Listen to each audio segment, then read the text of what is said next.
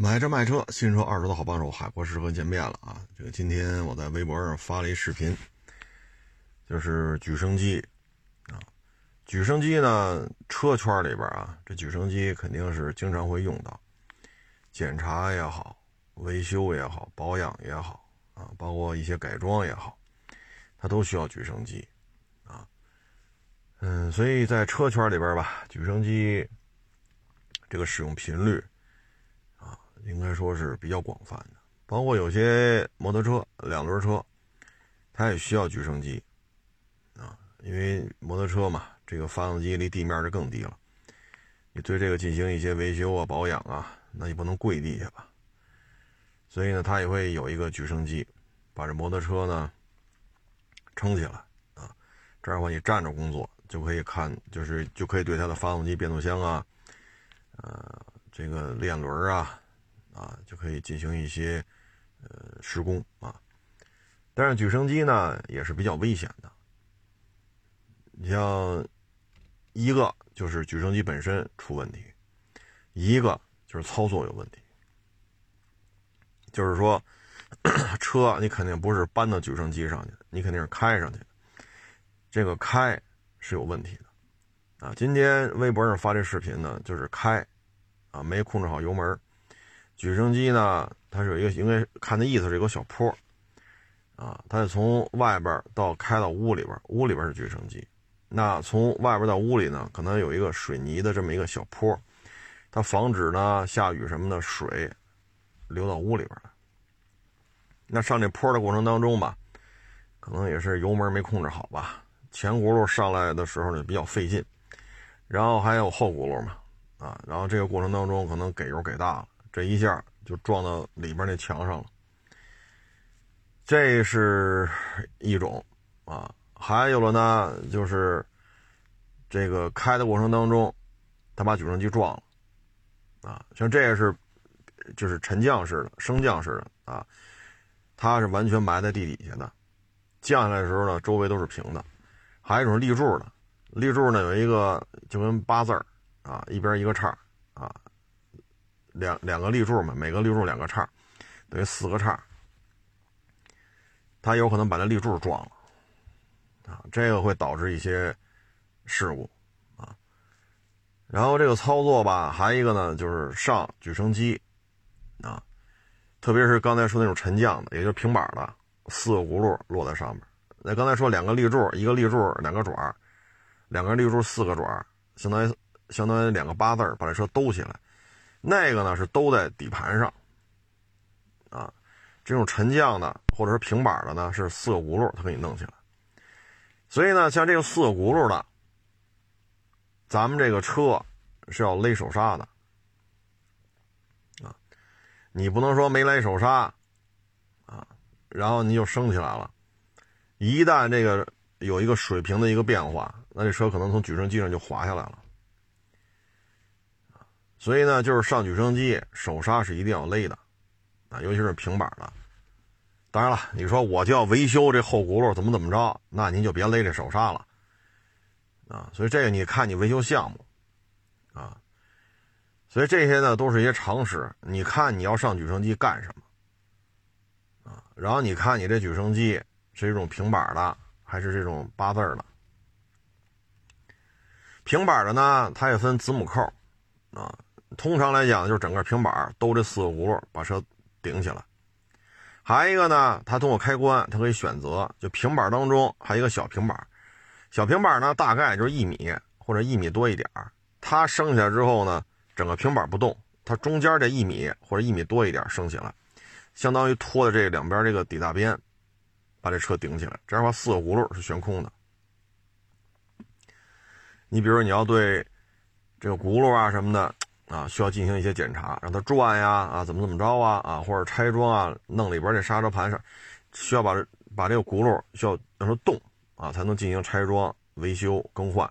那可以用这种小平板啊，它分子母扣的，所以这个是比较常见的啊。这个你用这举升机之前，一定要想清楚你要干什么啊。然后这个举升机啊，它有时候出现什么问题呢？你像举升机。啊，我遇见过，遇见过两回吧，应该是，平板的，你升的时候往起升的时候，它一边升一边不动。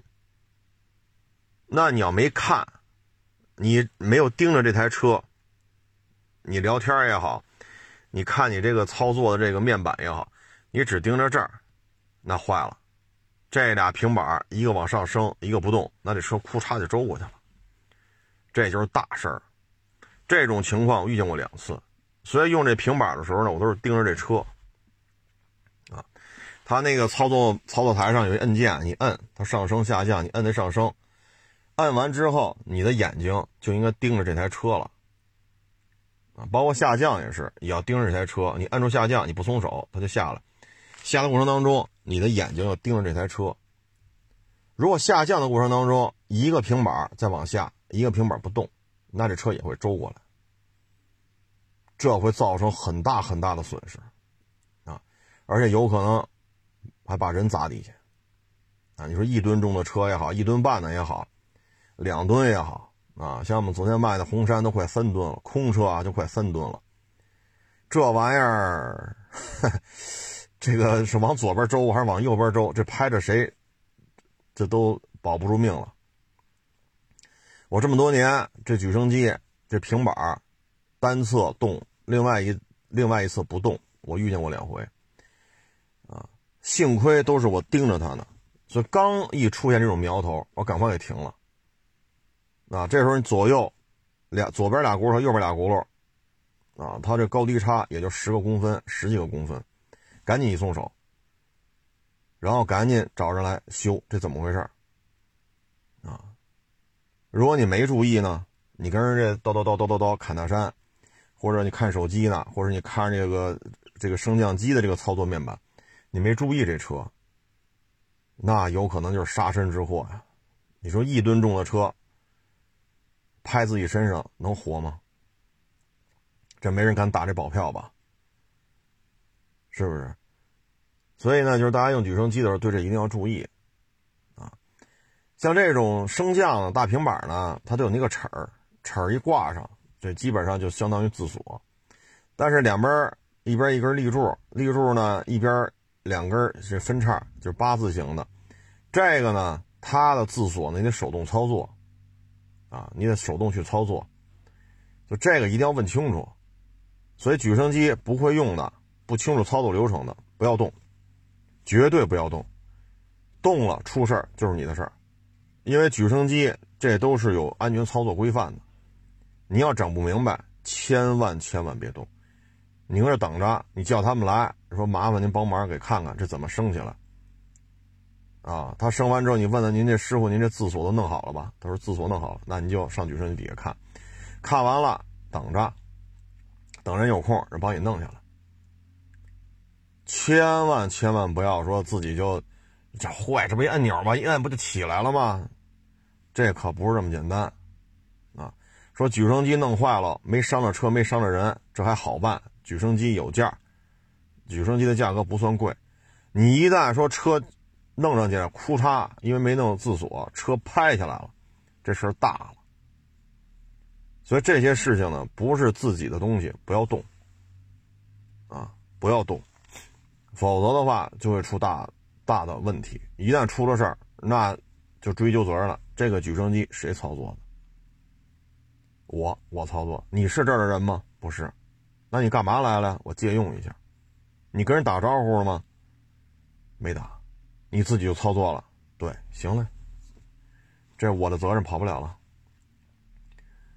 啊！你说这个施这个施工不是不是啊不是施工方了，就是这个举升机的产权方啊，他们怎么怎么着，怎么操作规范，他也有责任，但是我的责任肯定跑不了。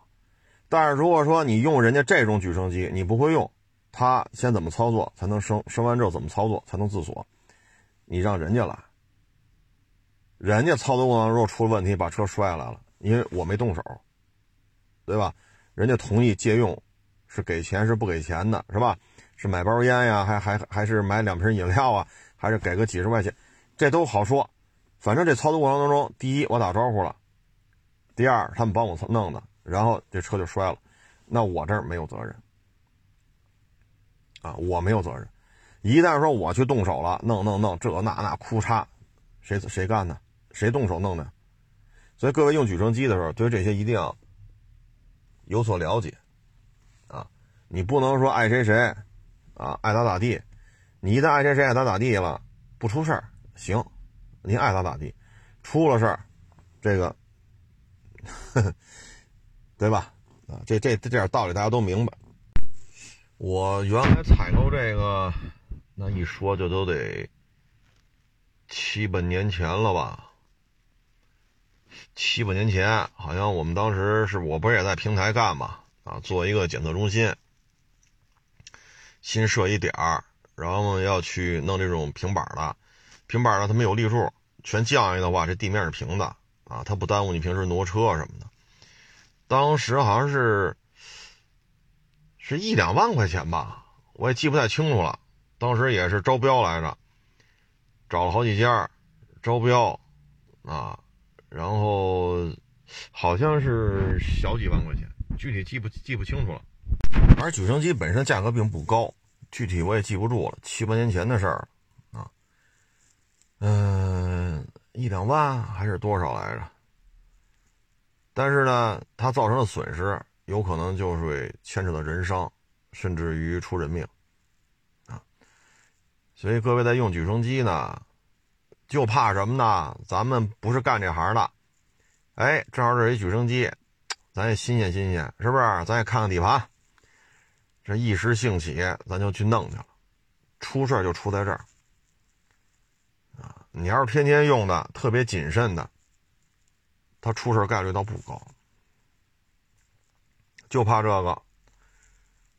看人一摁，哦，起了；那看人一摁，哦，下来啊，就这么简单，我也来。他没他没注意，人家操作这时候，人家眼睛是一直盯着车呢，这他没注意。啊，人家放的时候，人家按着按钮也是一直盯着车呢，这他就没往心里去了。所以这个吧，就是各位一定要注意！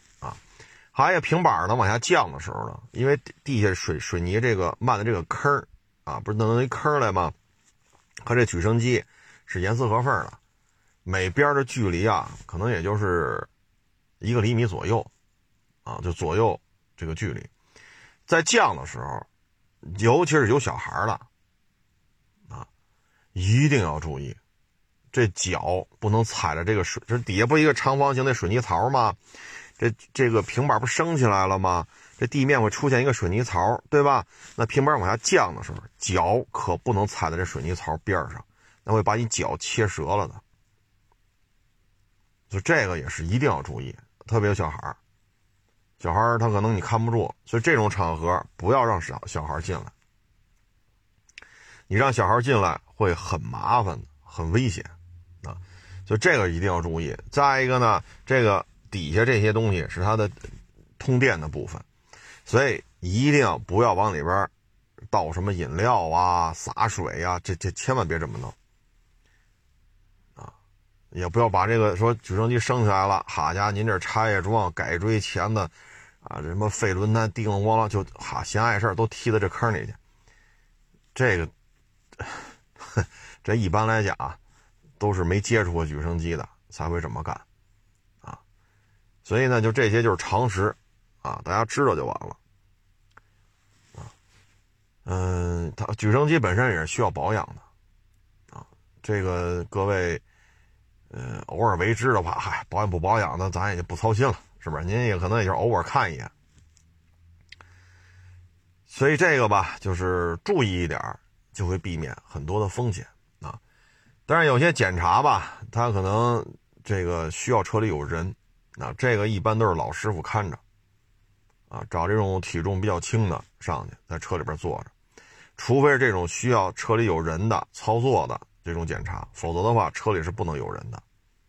空车熄火勒手刹，把档位一定要挂好，啊，像自动挡的一定要挂在 P 档上，勒上手刹，是电子的，是脚踩的，是手勒的。对吧？这些一定要注意好，除非是一些特殊的维修项目需要着车，甚至于需要车上有人啊进行一些操作，否则的话都是空车熄火勒手刹，挂好档位啊。这个各位是一定要记住这个啊。嗯，嗨，说说这个就是 也挺有意思啊。反正这种举升机接触多了，你会发现这也是一门学问啊，也是一门学问。嗯，我们在拍举升机视频的时候，我们发现特有意思一件事很多人他不买我的车，也从来不问价。上来就问你那举升机视频呢？我一看，好家伙！我说您是看着玩是吧？您是拿我们这举升机视频，就是看是吧？对呀，我就想看看呀，这台车四驱系统和那四驱系统有什么区别啊？这台车悬挂和那……我说啊，您要看，您来店里头，行吧？我们这花着钱做着买卖，不是为了满足您对于底盘的好奇心。也不是为了满足您，搞您的科研，啊，所以你干这行干多也什么人都有，啊，你买吗？不买，消费吗？不消费，举升举升机视频全给我发过来，嚯，原来我们发现呢是有人拿着我们的举升机视频去骗别的网友买他的车，你看没有？这这个，比如说我们拍一个，假如说啊，白色的一个什么什么霸道。哎，我们这底盘非常好，他拿我们的视频卖他那白色霸道，然后给人看，你看底盘没问题吧？人家买完挺高兴，哎呀，这底这呀这真真是挺好的。人家买完这得保养去吧？一去四 S 店，或者说一去汽修厂，嚯，这底盘怎么都这样了？这视频对不上啊，走诉讼吧。拿我们视频，就有的车行啊，拿我们的举升机视频去去骗消费者。现在呢，我们发现呢，就有些人他研究底盘，他上我这儿索取这些视频，理直气壮的，你凭什么不给我呀？你凭什么不发给我？把你所有的车举升视频都发给我？哎呦喂，我说，我说这口气，我家伙，我是欠你钱还是怎么着啊？所以现在呢，就这些东西，我们也是很谨慎了，啊，我们不清楚谁要谁又要利用我们。啊，你像那红山拍了吗？拍了呀。发我不发，我可不发了啊！我们可知道了啊！这多少人盯着我们这视频呢？好家伙，我这，我咱按照北京老话来讲，好家伙，我给你是做垫背的呢，是吗？买吗？买，马上给你看。再升起来再看，没问题，这都无所谓的事儿。我们做这个问心无愧。但是抱着各种目的的人盯着我们的，这样的人，我们就服务不了了。我们服务来服务去，我们是为了收车，为了卖车。我们耗费这么多精力，不是为了满足您的科研，满足您的好奇心。我们耗费这么多精力，花这么高的价钱收这么高价格的车，不是为了拍这视频帮着你卖你那个破烂。不是为了别的车行卖，他们收那破烂然后再惹上官司，再找我们来。因为这视频肯定是有人拍的嘛，这是哪儿的车呀？有这视频肯定有这么一台车呀。这台车到底是谁的？到底是谁拍的？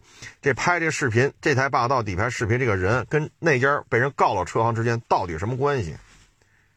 一旦上了法院，你说，你说我冤不冤？我他妈都不知道怎么回事我们是好心。好心好意，你说我们都不知道怎么回事现在就是互联网时代，啊，哎呀，所以现在真是防不防不胜防啊！啊，干活的没几个，偷机取巧的人太多，啊，真是防不胜防。这两天呢，反正北京，哎呀，这个开车还是堵。北五环就剩两条车道了。哎呀，早上堵，晚上堵，啊，中午走它还堵。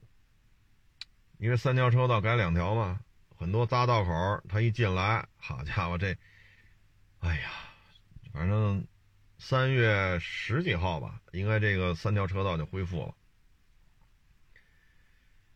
所以这个只能是坚持吧，啊，这真是头疼。啊，开车也是头疼，因为基本上就跟不走差不多，大家车速可能连五公里每小时都到不了。这个确实啊，反正现在也能看出来吧，北京的这个繁华的这种这种状态啊，已经五环过去算郊区，尤其是北五环，现在可不是郊区了啊，因为你到西二旗呀、天通苑、回龙观呀，是吧？你上这儿转转了，这可不是郊区的样子了啊，很繁华啊。话说当年五环还是收费的。但是什么时候取消的，我我不记得了。反正收费也跑过，不收费也跑过。当时是有收费站的，哎呦，印象不太深了。反正后来是给拆了啊，大概其实这么档子事儿啊。原来五环是收费的，现在呢，通县的那两条高速好像也要取消收费了啊，也是城市副中心吧，大量的学校、医院、机关团体都搬到通县去了。这两条高速如果说再收费，其实也交不了多少钱，五块钱、十块钱，但是确实让辅路啊堵得水泄不通，所以呢，可能也是要取消，好像是有这么有这么一档子事儿啊。现在北京这个繁华呀，真是啊，北京、上海、深圳、广州啊，这个怎么说呢？人口的虹吸效应。至于说将来的北上广深会发展成什么样呢？大家可以看看。嗯，日本呀、韩国呀、德国呀、法国呀，包括美国呀、加拿大呀，啊，你可以看看他们那几个特大型城市现在是什么状态。你可以看看，参照一下就明白了啊。反正长江以北嘛，特大型城市只有这么一个，就是北京。坐地铁呢，这两天反正也还能有座吧。嗯，坐地铁的好处呢，就是不堵车，啊，不堵车，坐到一定程度吧是八折，再坐到一定程度吧是五折，就是北京这地铁票，大概是这么一个折扣。但是你得天天坐，啊，你不能说一个月就坐一次，怎么还全费啊？怎么没打折呀？啊，你是不是骗子呀？呵 您至少得连着坐半个月以上，你才能体会到我说的这些东西啊。地铁的好处呢，就是时间基本上是准的，啊，现在这个地铁也是越来越繁华了。哎呀，过去一说地铁哪儿通地铁了，房价呱呱涨。现在这一通地铁，哎，也就那么回事因为地铁修太多了，这已经吵都吵不起来了啊！地铁房已经不是一个概念，在北京已经属于最起码五环里嘛，啊，几百米就是地铁站的这种。太多，啊！现在反正出行吧，要么地铁，要么就是开车。但是现在开车吧，确实堵得厉害。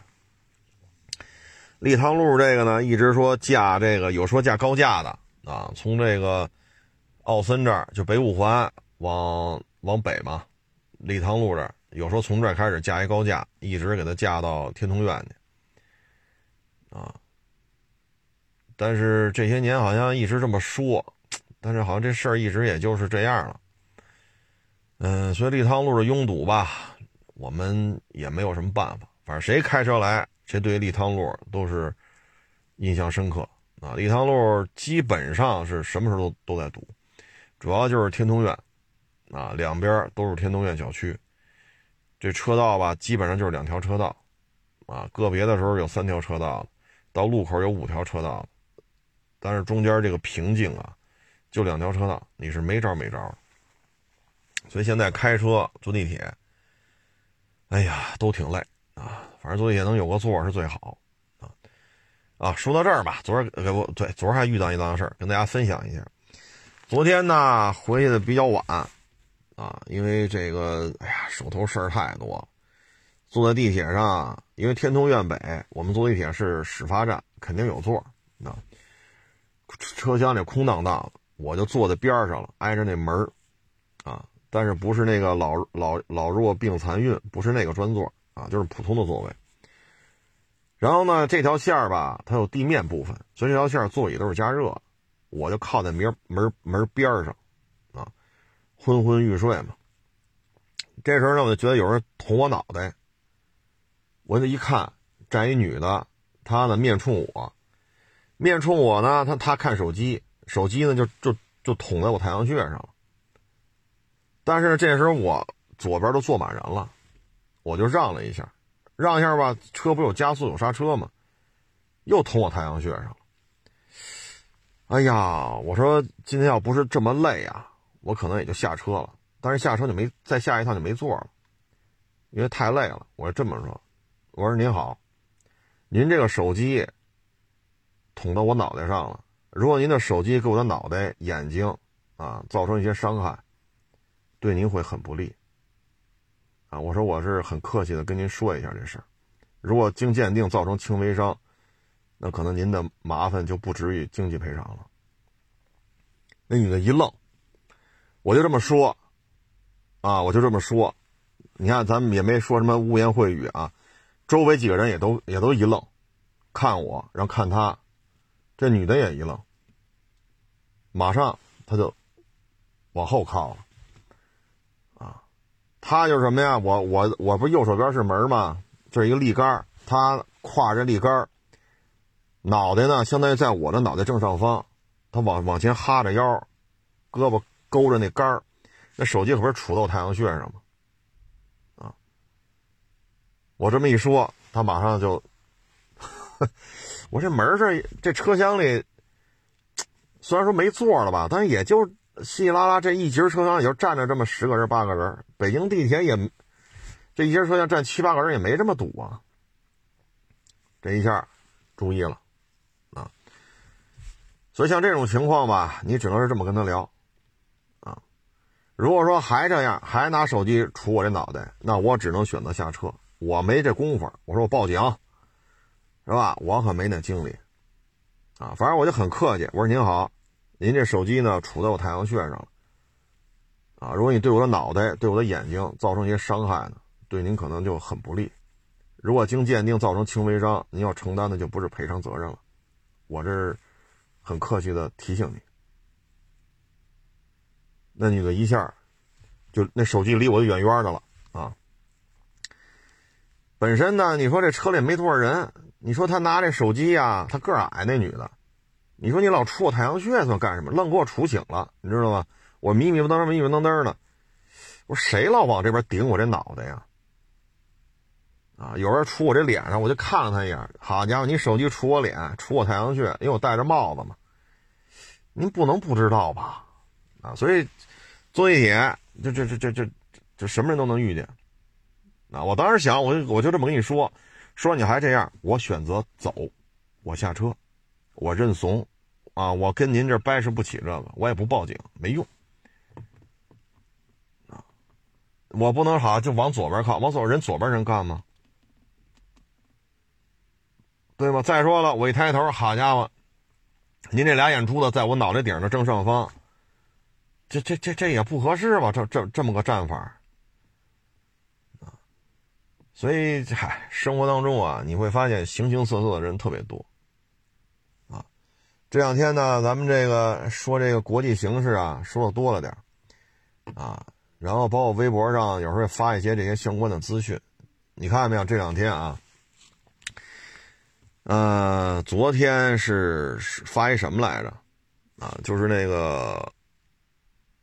说几个教授，咱们国家的几个大学教授发文说要和平，不要战争，这个那个那个这个。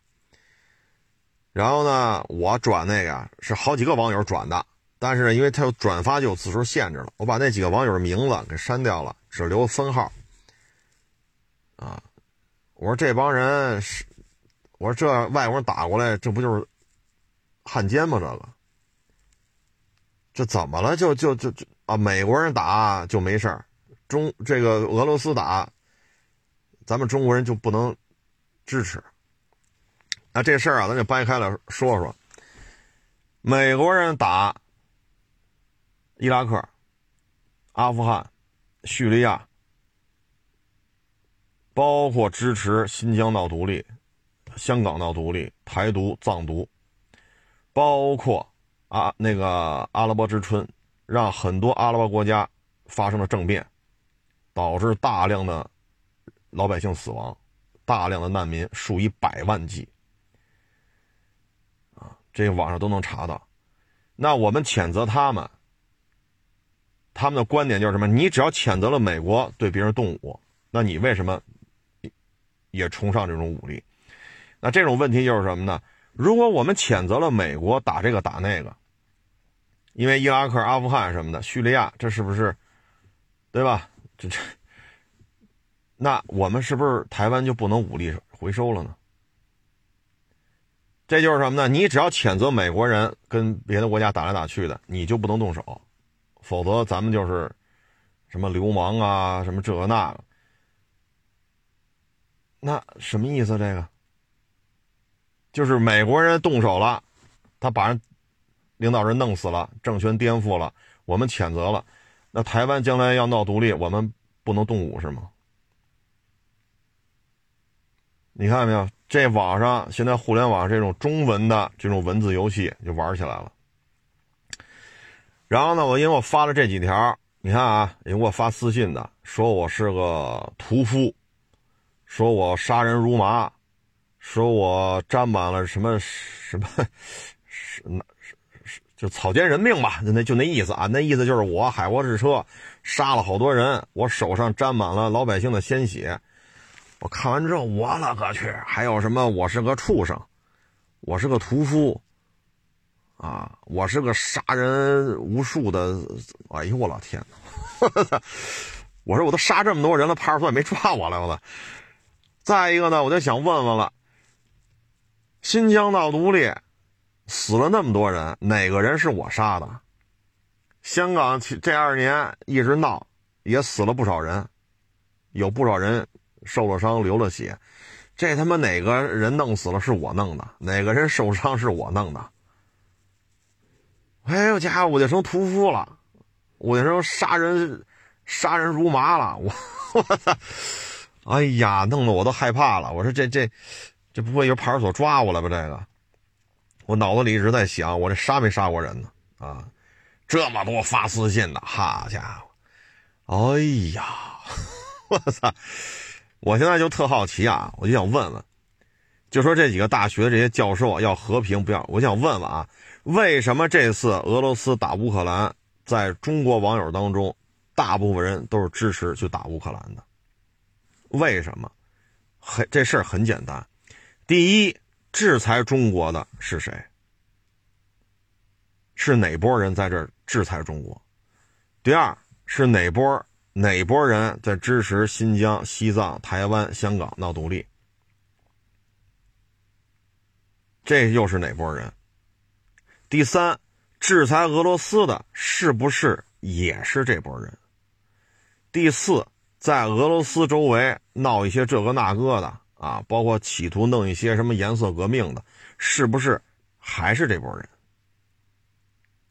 那也就是说，中国和俄罗斯。我们被制裁的是同一拨人，跟这儿搞一些颜色革命啊，搞一些闹独立呀，肢解中国呀，或者在俄罗斯这这个啊，周相边周围搞一些颜色革命啊什么的，是不是一拨人？是不是一拨人？所以说，俄罗斯打乌克兰，为什么中国这个普遍的这种反应就觉得？打得好，就是因为干这些坏事的其实是一拨人。这话咱说的没毛病吧？对吗？说白俄罗斯什么哈萨克斯坦搞什么颜色革命，这是谁干的？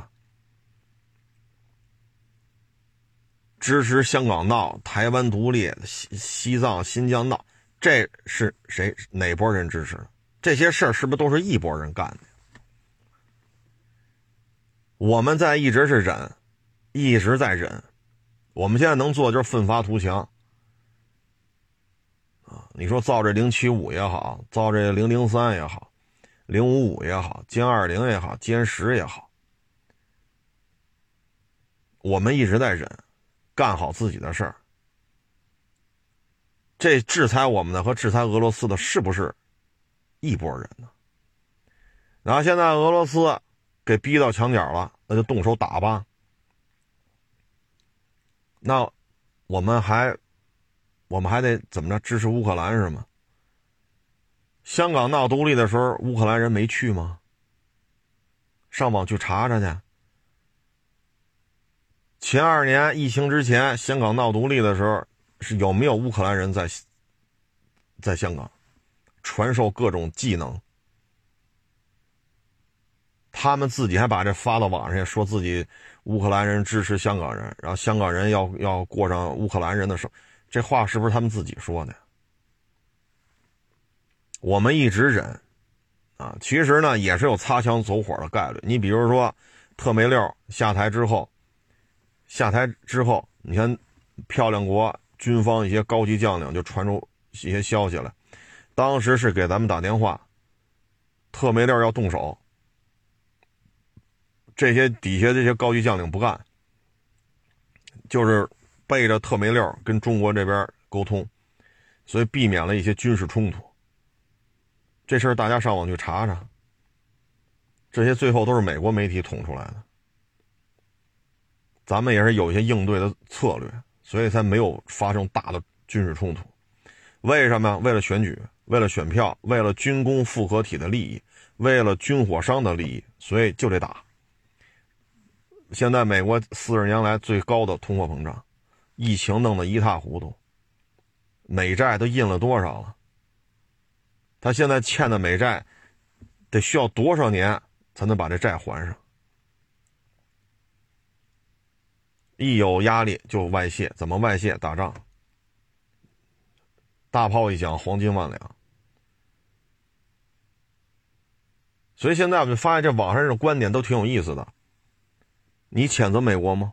哎，我就等着你们谴责美，查他妈这帮美国人，什么伊拉克、阿富汗、叙利亚、阿拉伯之春。颜色革命颠覆政权，这那又让乌克兰这搞颜色革命，什么白白俄罗白俄罗斯也没放过哈萨克斯，啊，这你是不是指责美国人？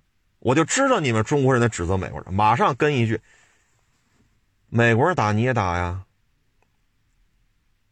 哎，就拿这话堵咱们呢。所以我就想问问了，如果台湾闹独立，因为你美国人这事儿我们谴责了，那台湾我们就不能武力收回是吗？这怎么都是美国人做的对呢？这就是什么心态呢？我跟大家分享一下啊。美国很强大，所以他制裁我们，肯定是我们的错。你发现了吗？其实那几个大学教授话里话外就是这想法。因为美国很强大，所以人家制裁我们，肯定有我们的错。我们得有则改之，无则加勉，对吗？是不是这么个心态？美国很强大，我们不能跟他对着看，对着来。我们不适当做些让步，那你怎么让步啊？香港不要了，台湾不要了，新疆不要了，西藏不要了，航母不造了，零七五拆了卖废铁去，歼二零拆了卖废铁去。这听美国人话有什么好果子吃吗？乌克兰多听美国人话呀，所以现在你会发现这些，我就觉得，你说没受过高等教育吧，也不合适。都大学教授了，最起码比咱有文化吧。你看这思维方式，他就是这样，啊，思维方式就是这样，你这个就是这就是现状，啊，这就是现状，唉。当年咱们的老祖毛主席，啊，当时说的就是什么？一万年也要搞出这个了，一万年要搞出那个了，啊，砸锅卖铁要搞出来，啊，什么核潜艇啊、原子弹呢，搞出来了。你现在这胳膊腿这都硬了，翅膀也硬了，多少次被美国人卡脖子？卫星导航、GPS 整咱们。欧洲的伽利略整咱们，咱自己搞出北斗来了。参加那航天航空航天计划，中国人被列为不受欢迎的。咱们现在咱太空有人啊，咱上面有人呐，啊，咱上面有人，咱上面有仨中国的航天员在太空站呢。现在搞出来了，你美国航天航什么航空航天局什么那叫 NASA 是吧？还封杀中。现在我们也不对你开放，你不封杀我，我们也不对你开放，您自己玩去吧。当年日本人打过来的时候，也有这种，也有这种想法。哎呀，日本人其实不大大东亚共荣圈嘛，是不是？别反抗，不要怎么怎么着。他杀了几个中国人，肯定是中国人做错了呀。哎，老老实实的，人日本人是解放我们大东亚共荣圈，当年也有这样的，当年也有这样的。最后想问问各位了，日本鬼子是怎么滚蛋的？那不是打跑的吗？所以现在网上这种舆论呀，真是够可以的啊！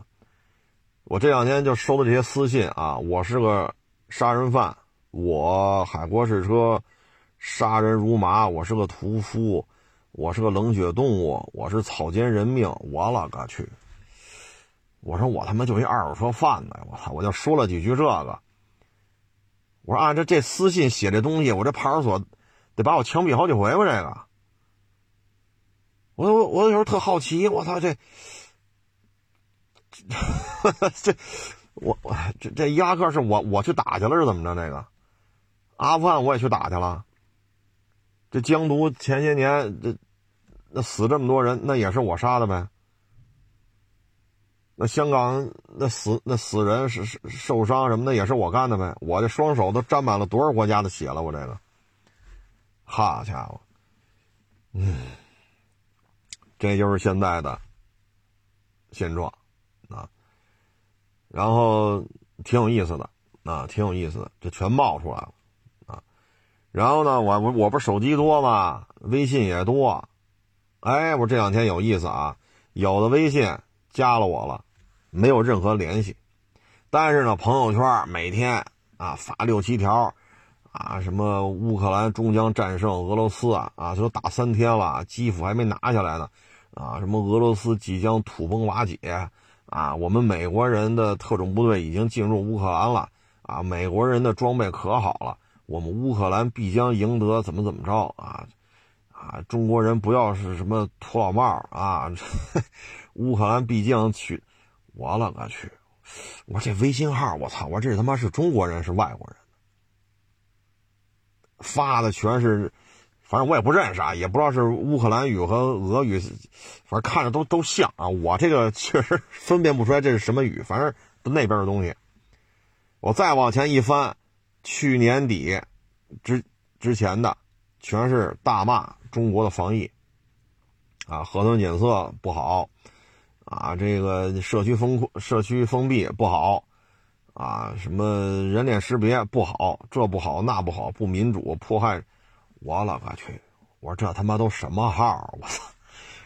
然后还有别的网友跟我艾特我，我一看，好家伙，就大的一些 A P P 啊，上面就有留言的啊，就说乌克兰怎么怎么牛，这个那那这个。后来好底下好多网友就说嘛说这个号一共注册了。四个月，去年底发的全是防疫政策不人不不民主不人道，什么没有隐私权。啊，然后今年发的全是乌克兰必胜。啊，有美国人支持我们，美国特种部队已经来了啊，美国的装备已经来了啊，我们乌克兰人民要过上自由民主的生活，我勒个去！我一看，还真是一共就注册了四个月，啊，也就是说，他们知道今年肯定要打起来，所以去年就开始先注册号。哎呦，我一看还真是，这就是舆论战啊，这就是舆论战。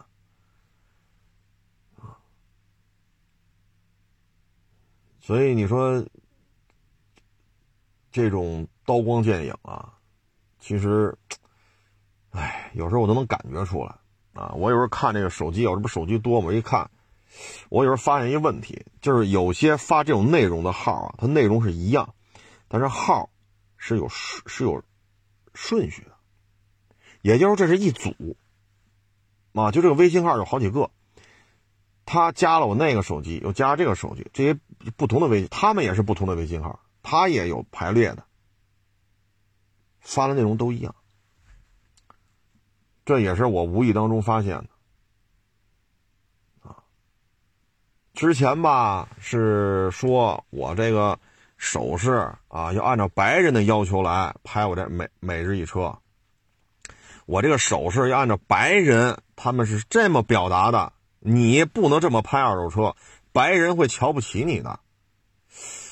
我操！我说，我说我也没打算去白人的国家混呢，我就在自己国家待着就就行了。我为什么拍个每日一车？我我还要迎合白人的需求？我这二手车也没说卖给白人呢。然后就那一阵子啊，然后又说了，先问我聊啊，这个这个这个这个这个啊，我有卡罗拉要卖啊，怎么怎么着怎么着啊？我说行，你开过来啊，我开不过去啊啊，我人在美国。我就问问价，我操！我说好，那那就再约吧啊！结果就开始跟你聊了，中国的防疫政策很垃圾，美国的防疫政策才是科学的。啊，中国这防疫怎么没有人权？我操！我一看，这你妈这就这一两天功夫，怎么这么多号都跟我说这个？我他妈全给删了。这是之前，这是之前还。还是跟你谈事儿呢，啊，还跟你谈。现在你再一看，我就成杀人犯了，啊，我这个双手沾满了各国家人民的鲜血，我是个冷血动物，我是个屠夫，我没有人性，啊，我该死，啊，我我，我说，哎呀，我操，我都都有点都给我说糊涂了，你知道吗？所以这就是现在的舆论战，啊，还有网友之前跟我说，说我这个海外版本的我的节目都已经听不了了。我说那就正常了，那就对了。你没发现吗？这就是一个系统，啊，先让我按照白人喜欢的手势去拍，一看我不吃这套，要跟我谈美国的防疫才是科学的，中国的防疫政策是错误的，我把人删了。然后现在我再一说，好，我就该死了，啊，屠夫刽子手。杀人犯，呃，弱智，是还什么来着？还还还还夸我什么来着？啊，冷血动物，杀人如麻。我操！哎，也挺有意思的。大家发现了吗？这就是，这就是一个宣传体系啊！我这一波一波都在这看啊。然后呢，大家也看一些社交媒体，这些注册四个月的号也都挺有意思的。唉，所以就是说嘛，这次仗打完了呀，我个人感觉，嗯，就是乌克兰和俄罗斯这不可能无休止打下去啊。打完之后呢，我个人感觉就是什么呢？第一，俄罗斯国力肯定会削弱，乌克兰就更甭提了，这俩国家国力都会明显的削弱，这是第一点，这是不争的事实。不论打到什么时候结束，也不论打成什么结局，两个参战国肯定是国力下降。第二呢，就是美国的这种江湖大哥的影响力也会下降，啊。第三呢，就是台湾，他也看看明白了，哈这个一打起来，美国人说我去索马里反海盗呢，我跟海盗打起来了，我这顾不上你这个，所以呢，就是美国的影响力也在下降。咱们这边呢，其实刚才说了，制裁俄罗斯的和制裁咱们的，是不是一拨人？那也就是说，是一拨人的话，咱们这边能稍微的松口气儿，因为所有的注意力都在弄弄那边，因为那边真打呀。你甭管谁打的赢，谁没打赢，反正真打啊！而且呢，乌克兰那边就是欧盟、北约啊，而且俄罗斯是真有核武器啊！啊，这不像伊拉克拿瓶洗衣粉比划比划，拿瓶洗衣粉比划比划，就把人家伊拉克给灭国了。所以呢，咱们能稍微喘口气儿，稍微喘口气儿。咱们现在国内也挺难啊，但是这么一打呢，咱们能稍微的喘口气儿啊。反正大致的局面就是这些吧。但是这次打来打去吧，我就发现俄罗斯是没钱呀，还是怕伤及无辜啊？俄罗斯空军好像没怎么出动都，就弄一堆直升机打来打去的。哎，我觉得有点意思啊。精确制导武器也没怎么用，不多，不能说没用吧，反正不多。无人机好像没见着，啊，没有什么无人机察打一体，天天在天上转，然后二十四小时盯着你，这好像双方都没有。但是最起码俄罗斯是有无人机部队的。还有一个没看明白的呢，就是电子干扰。现在乌克兰各个地区这个小视频呀、直播呀，哈，做的如如火如荼的。哎，我说这没有电子战，这也让我觉得挺意外的。啊，嗯，嗨，反正就看呗。啊，这东西啊，真理在哪儿啊？正义在哪儿？你的大炮口径，你的大炮的射程，决定了真理与正义。啊，现在就是什么呢？舆论战，啊，你你你不是谴责吗？哎呀，就知道你们中国人得谴责美国人，那马上拿话堵你。美国人打别人不不正义，那你中国人你还打台湾呢？哎，你看没？这小话垫的，哎。这就是文字游戏，啊，台湾呢是一个省，啊，没有你像美国、欧盟，这制裁咱们的这些，他们哪个敢承认台湾是个国家呀？没有，所以打起来这就是内政，啊，它不像乌克兰，乌克兰确实是一个独立国家了，虽然说也就是九零年才成立嘛，但它确实现在是一个主权国家，俄罗斯也承认，中国也承认，联合国。啊，世界上所有国家都承认，联合国是一个组织，联合国这个组织也承认，但是台湾、美国、加拿大、欧盟、北约、俄罗斯、联合国，不论是国家也好，组织也好，谁承认它是个国家了？它就是中国的一个省，所以这个打台湾，不能因为咱们谴责了美国人动手，台湾咱就不打了，你这不是双重标准吗？再一个呢，就是现在，唉，就怎么说呢？就老有这种人啊，因为美国强大，所以他制裁中国就是有道理的。我们要先找自己的原因，不要老说“哎呦我去”，这天聊的我操！哎呀，那你说我要碰见啪给一大嘴巴，给他钱包抢了。那他应该报警吗？他不应该啊，他应该反思啊，为什么我就给他一大嘴巴抢他钱包啊？你肯定有做错的地方，对不对？我都抽你大嘴巴了，抢你钱包了，你为什么不反思自己自己啊？你凭什么报警？欢迎关注呢新浪微博海阔试车手。